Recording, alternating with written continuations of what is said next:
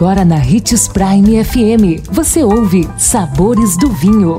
Todas as notícias e informações para quem ama o mundo do vinho.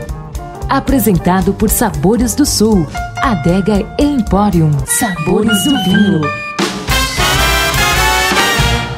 Uma excelente sexta-feira, obrigado pela companhia aqui nos Sabores do Vinho. Meu nome é Marno Menegatti, sou sommelier internacional da adega Sabores do Sul. E em nosso tema de hoje, falaremos sobre coisas que você precisa saber sobre o vinho do Porto. A região do Douro, ao norte de Portugal, é responsável por um dos vinhos mais importantes do mundo, o vinho do Porto. Suas particularidades, desde a elaboração até a aparência e sabores, os tornam inconfundíveis. Vamos falar de algumas delas.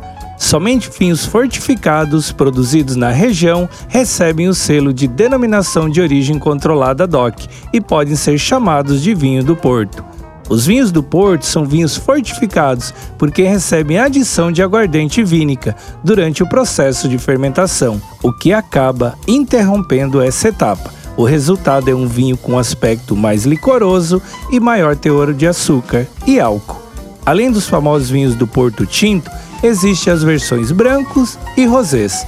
Os principais tipos de vinhos produzidos são Rubi, o Tawny, o Vintage, o LBV e o Colheita. Além da clássica harmonização com sobremesas, é possível apreciar os vinhos do Porto com aperitivos salgados e pratos que levam queijo azul. Aproveite nossas dicas de vinho e faça suas próprias harmonizações. Tintim! E lembre-se que para beber vinho, você não precisa de uma ocasião especial, mas apenas uma taça. Segunda-feira estaremos de volta. Bom fim de semana. O